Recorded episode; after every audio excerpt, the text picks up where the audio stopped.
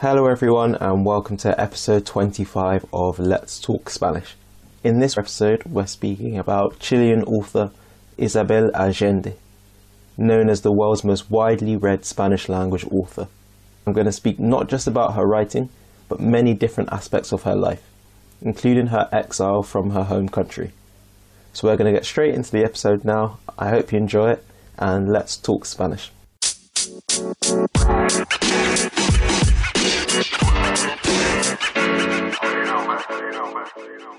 En realidad, nunca he leído un libro de esta autora, pero he escuchado su nombre mil veces en conversaciones sobre autores y libros de lengua española.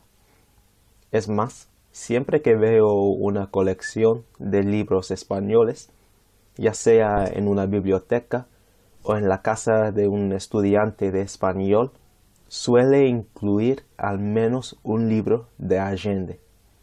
Por eso tenía ganas de aprender más sobre ella y luego divulgarles a ustedes toda la información que he aprendido de esta autora muy exitosa. Allende nació en Lima, de Perú, el 2 de agosto de 1942 pero ambos de sus padres son chilenos. Su nombre completo es Isabel Allende Yona. Como la mayoría de los hispanohablantes, tiene dos apellidos. El primero, Allende, de su padre, y la segunda, de su madre. Su padre era el primo hermano, first cousin, de Salvador Allende, presidente de Chile entre 1970 y 1973. Además, tiene dos hermanos.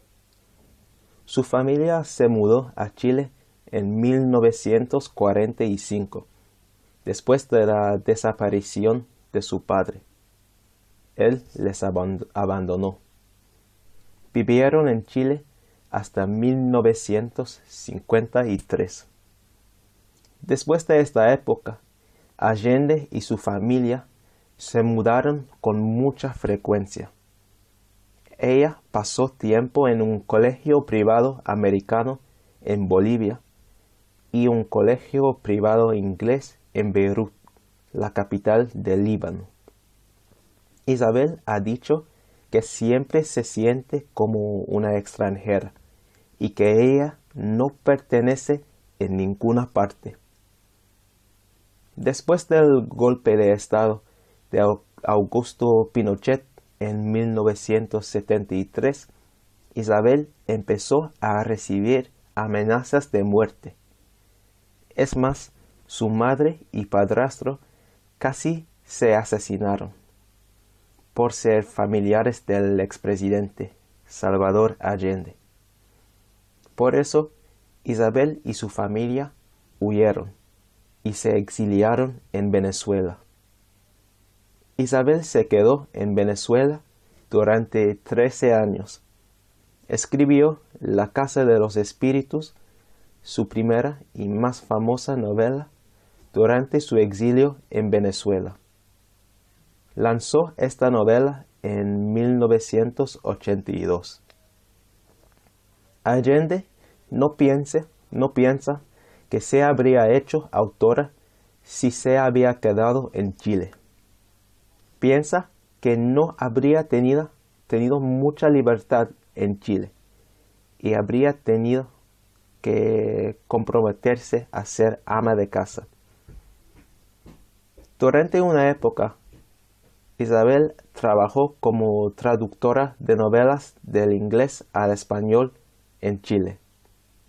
Sin embargo, fue despedida de este puesto de trabajo porque hizo cambios que no fue permitida hacer en las novelas, para que las mujeres en las novelas parecieran más inteligentes y tuvieran más independencia.